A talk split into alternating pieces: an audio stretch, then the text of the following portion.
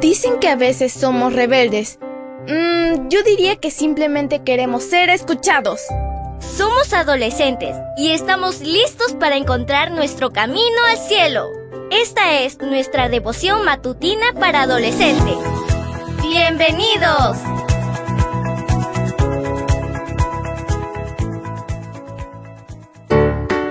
Buen día para todos. Esto es Matutinas con Isa Valen. El título de la matutina de hoy es Palabras correctas. Marcos 11:25 nos dice, Y cuando estén orando, perdonen lo que tengan contra otro, para que también su Padre que está en el cielo los perdone a ustedes sus pecados. Comencemos. ¿Qué tienen en común las palabras castigar, condenar, sancionar, multar y reprobar? En cada una de ellas podemos ver el resultado de la desobediencia y de la falta de perdón. Ahora piensa por un momento. ¿Qué es mejor? ¿Ser condenado o ser perdonado?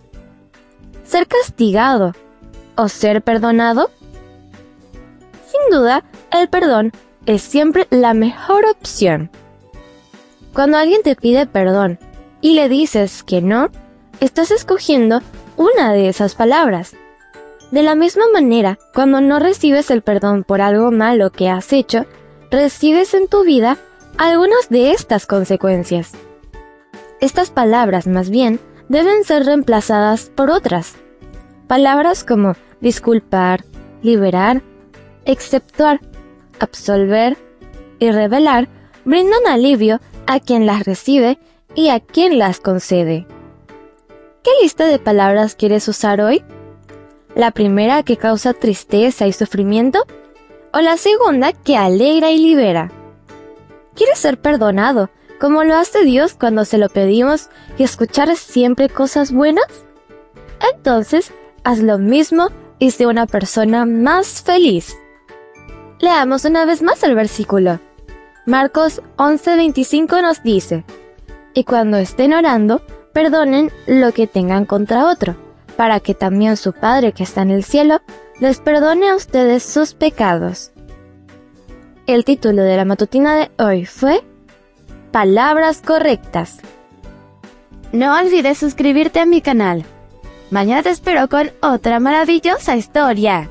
Comparte y bendice.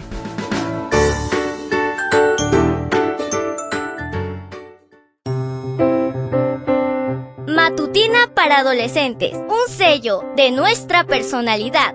Mañana continuamos con esta hazaña. ¡Prepárate! Producida y grabada por Canaan Seventh Day Adventist Church and DR Ministries.